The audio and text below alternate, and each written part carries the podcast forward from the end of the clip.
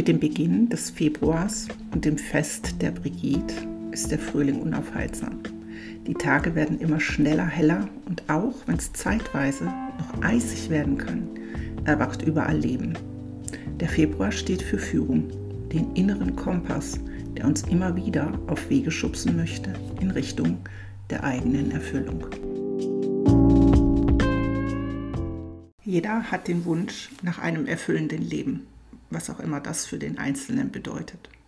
Irgendwo versteckt in dir gibt es eine Idee, wie du leben möchtest, wie du dich ausdrücken möchtest, was du erleben möchtest, wie du dich nach außen hin zeigen möchtest. Vielleicht hast du eine vage oder auch eine genauere Idee davon, was es sein könnte. Und oft genug geht es dir wahrscheinlich wie allen anderen auch. Du hast nicht wirklich eine Ahnung, was dich erfüllt und schon gar nicht, wie du diesen Punkt erreichen sollst. Das Zitat der Weg ist das Ziel, gilt wie nichts anderes für das Leben. Es geht nicht darum, ein Ziel zu erreichen, um dort für immer in einem glückseligen Zustand zu leben. Es geht darum, Erfahrungen zu machen, die dich wachsen lassen, ein neues Bewusstsein in dir entwickeln, sozusagen deine ganz persönliche Evolution. Der Weg an sich ist viel bedeutungsvoller und wichtiger als ein Ziel, das am Ende sowieso nur temporär sein kann weil ja alles im stetigen Wandel ist. Selbst dem organisiertesten Menschen, der sein Leben mit Plänen füllt und alles unter Kontrolle zu haben scheint, erschleicht manchmal das Gefühl, dass er auf bestimmte Wege geschubst wird, dass es Blockaden gibt, die sich hinterher als Segen herausstellen oder manches auf krummen Wegen und scheinbaren Umwegen erreicht wird, die wundersamerweise genau im richtigen Moment an den richtigen Ort geführt haben.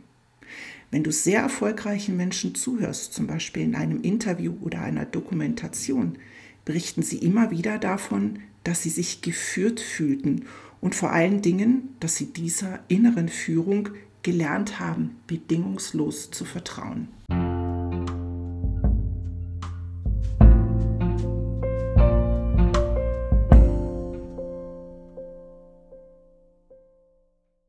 Innere Führung bezeichnen die einen als Gottesführung, die anderen als Intuition. Sie kann von denen da oben kommen oder aus unserem Bauchgefühl heraus.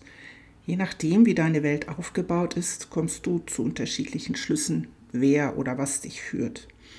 Um es auf einen gemeinsamen Nenner zu bringen, könnte man sagen, ein höheres Bewusstsein mit mehr Überblick und einem Verständnis dafür, was du in deinem ganzen Sein wirklich willst, sorgt immer wieder dafür, dich in die richtige Richtung zu bringen. Mal zarter, mal deutlicher. Manchmal so leise, dass du es überhörst. Und manchmal mit einem Donner und Doria, dass es dir glatt den Atem verschlägt. Aber immer mit dem nachträglichen Gefühl, genau da musste ich hin. Völlig egal, ob der Weg steinig oder schwierig war. Oder du wie auf einer Wolke dorthin geschwebt bist.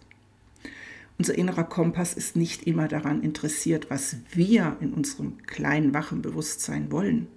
Es geht vielmehr darum zu wachsen, neue Erkenntnisse zu haben und sich zu entwickeln. All das, was nötig ist, dass das erfüllte Leben, in das du dich katapultieren willst, auch für dich umsetzbar ist. Denn glücklich sein und das Leben zu erfahren, das man sich sehnlichst wünscht, braucht manchmal unseren Wachstum, wir sind gar nicht immer bereit für dieses Leben.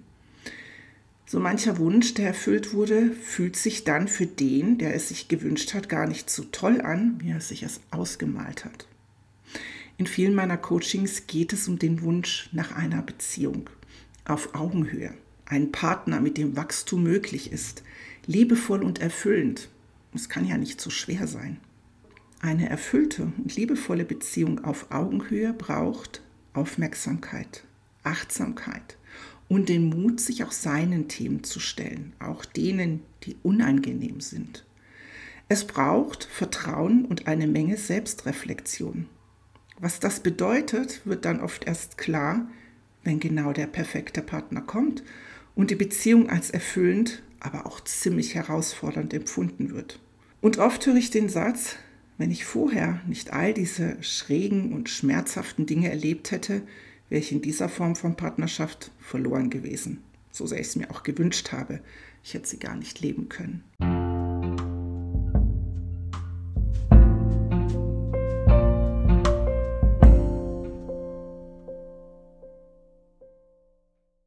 Vielleicht ist uns das nicht immer bewusst und klar. Das Leben erfüllt sich selbst. Die Herausforderungen, denen wir uns oft gegenübergestellt sehen, können sehr aufreibend und unfair sein. Aber sie geben immer die Chance auf Wachstum des eigenen Bewusstseins. Und manche Herausforderung taucht erst gar nicht auf, wenn wir der inneren Stimme, die mit uns spricht, folgen. Als ich 20 Jahre alt war, habe ich das erste Mal davon gehört, ein Leben im Flow zu leben, also intuitiver zu leben.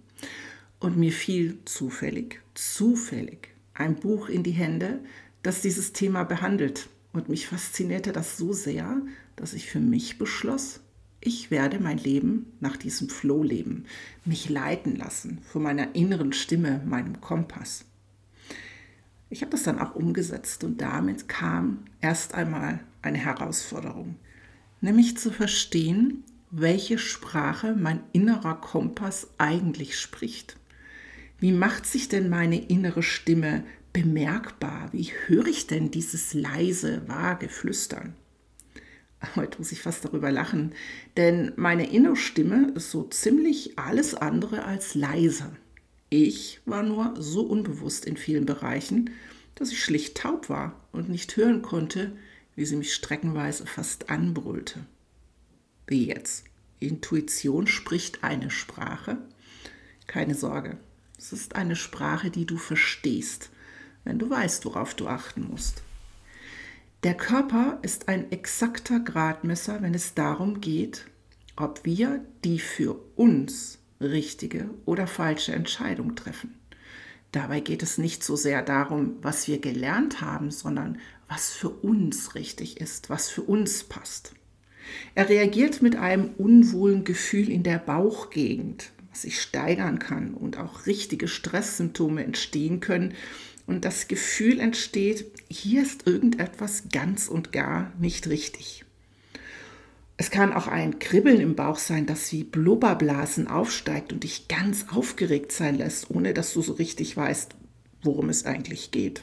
Oder eine tiefe und innere Ruhe von Sicherheit, Klarheit und Stabilität entsteht.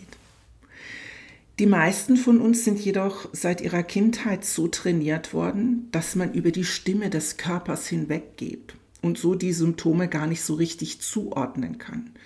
Wir lernen uns zusammenzureißen, etwas herunterzuschlucken, dem Gefühl keine Beachtung zu schenken und lieber unser Hirn zu benutzen. Damit haben fast alle gelernt, mehr auf ihre Gedanken und ihren Kopf als auf ihr sogenanntes Herz zu hören. Es ist sogar eher so, dass auf das Herz oder das Bauchgefühl zu hören im allgemeinen Kontext als unsinnig oder unvernünftig bewertet wird. Es scheint ziemlich unsicher zu sein, etwas so Unbeständigen und Unerklärbaren wie dem Gefühl zu folgen.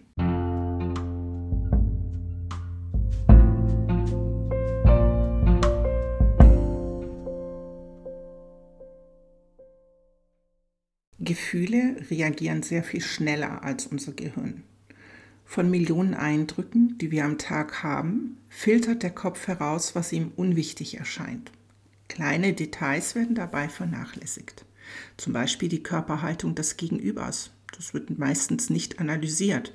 Vielmehr werden die Worte gehört und wenn sie als positiv bewertet werden, haben sie ein höheres Gewicht als das Gefühl. Das Unterbewusstsein jedoch nimmt die Körperhaltung wahr. Es erkennt, dass etwas nicht stimmt, der Gegenüber etwas erreichen will, uns manipulieren will und reagiert darauf mit einem Gefühl von Abstand und Unwohlsein, das wie eine Warnung wirken soll.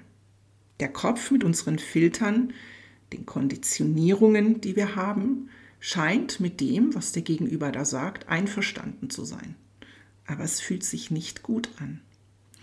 Oft genug entscheidet dann der Kopf und du gerätst so in eine Situation, die schmerzhaft oder gefährlich sein kann. Etwas, das, wenn du die Warnung hättest hören können, dir vielleicht erspart geblieben wäre. Oft merken wir erst hinterher, dass wir das, was wir glauben, dass es Intuition war, eigentlich nur eine laute Konditionierung war. Und ein anderes Mal nimmst du wahr, dass etwas nicht stimmt, aber weil es dir unvernünftig erscheint oder du es dir nicht erklären kannst, wischst du es zur Seite und dann denkst du hinterher, Mensch, hätte ich doch mal auf mein Gefühl gehört. Wenn du vor einer wichtigen Entscheidung stehst, wird oft geraten, schlaf eine Nacht darüber.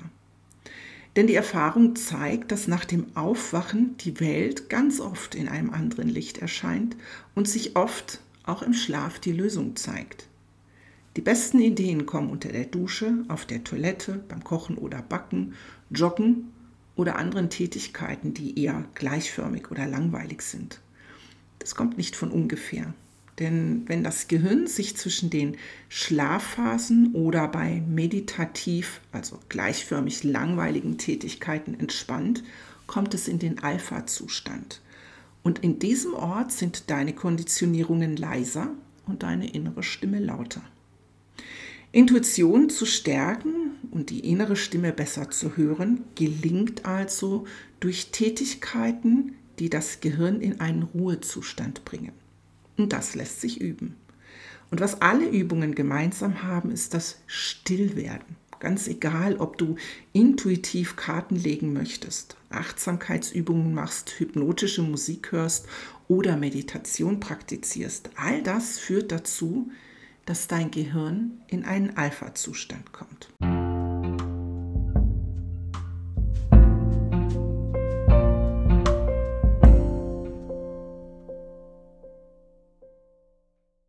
Leben im Floh ist bis heute mein Motto.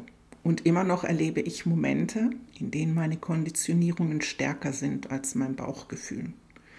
Aber meistens erlebe ich es genau so, dass ich wie durch Zauberhand geführt werde, zu Erfahrungen, die ich mir gewünscht habe und auch Erfahrungen, von denen ich vorher gar nicht wusste, dass sie auf mich zukommen werden, die aber so aufgebaut werden, dass ich quasi immer in Sicherheit oder einer Stabilität bin. Das Erste, was ich bemerkt habe, als ich anfing, meinem Bauchgefühl zu folgen, war, dass meine Intuition mich manchmal wirklich in herausfordernde Situationen steckt und dass ich auf manche Menschen, die mit mir zu tun haben, auch ein bisschen seltsam wirke. Und das Zweite war, dass ich jedes Mal, wenn ich aus dem Flow rutsche, erlebe, dass die Fügungen ausbleiben.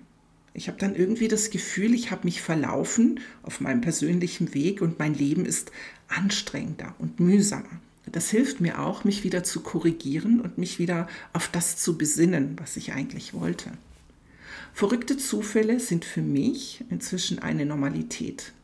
Und ich habe auch ein bisschen so das Gefühl, als würde ein höheres Bewusstsein ziemlich viel Spaß daran haben, diese Zufälle und Wendungen des Lebens mit sehr viel Kreativität zu gestalten und sich möglichst wenig in die Karten schauen zu lassen. Und es braucht manchmal ziemlich viel Vertrauen in das Leben wieder nah im Tarot, einfach darauf zu vertrauen, dass mein Inneres schon weiß, wohin es mich führt. Und so ganz nebenbei gibt es Erfahrungen, Erkenntnisse und Wachstum. Es ist, als könnte ich Schicht für Schicht abziehen von dem, was meine Konditionierungen sind und immer näher zu dem kommen, wer ich eigentlich wirklich bin. Was auch die Voraussetzung dafür ist, ein Leben zu führen, das mich voll und ganz erfüllt.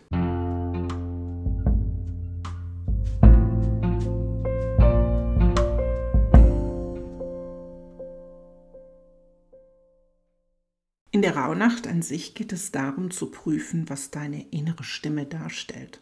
Ob du sie hören kannst oder nicht, wie sie mit dir persönlich spricht. Der Rauhnachtsmonat ist die Zeit, sich mit ihr sozusagen anzufreunden, zu lernen, ihr oder besser dir selbst zu vertrauen. Meditation ist ganz bestimmt ein Haupttool dieses Monats, das dich in Bezug auf deine innere Stimme sehr viel weiterbringen kann. Oft wird propagiert oder angenommen, beim Meditieren kommt es darauf an, sich für 10 oder 15 Minuten zu entspannen und in gewisser Weise gibt es die Erwartungshaltung von Einsichten oder Erkenntnissen während der Meditation oder zumindest das Gefühl, die innere Stimme in der Meditation besser wahrnehmen zu können. Und diese Erwartungshaltung wird vor allem bei Anfängern ziemlich schnell zu einer Enttäuschung führen. Das Meditieren an sich kann eine ziemliche Herausforderung sein. Denn wenn wir erst einmal im Außen still werden, dann wird unser Kopf so richtig laut. Und vor allen Dingen wirkt er auch ein bisschen chaotisch. Es ist ziemlich schnell zu spüren, dass die innere Stimme da gar nicht zum Zug kommt. Meditieren ist eine Übung, wie ein Muskel, den wir trainieren, um im entscheidenden Moment in einen meditativen, stillen Zustand kommen zu können, der es erst möglich macht, die Gefühle, die dich leiten möchten, wahrzunehmen. Meditieren stärkt die Sensibilität für dich selbst und dem, was in dir vorgeht. Es ist wie ein Treffen zwischen dir und dir und wie bei allen Begegnungen, die neu sind, musst du dich erst einmal kennenlernen. Die beste Herangehensweise ans Meditieren ist wahrscheinlich die Neugier zu bewahren, was du mit dir selbst in dieser Zeit erlebst und offen zu bleiben, damit du dich selbst besser erfahren kannst und lernst wahrzunehmen, wenn dein Körper, also dein Bauchgefühl dich warnt. Meditieren hat eher einen Effekt, wenn wir nicht in der Meditation sind. Achtsamkeitsübungen, innehalten, atmen, immer wieder bewusst werden durch Übungen, die dich ins Hier und Jetzt bringen, erfüllen einen ähnlichen Zweck oder unterstützen das Training der Meditation. Wenn du aufmerksam wirst darauf, dass du irgendwie mitgerissen wirst vom Leben und du ins Hier und Jetzt kommen möchtest, dann hilft dir vielleicht die Übung der fünf Sinne. Frage dich für einen Moment, was höre ich? Was rieche ich? Was schmecke ich? Was sehe ich? Was fühle ich im Körper, psychisch oder physisch? Was fühle ich als Emotion?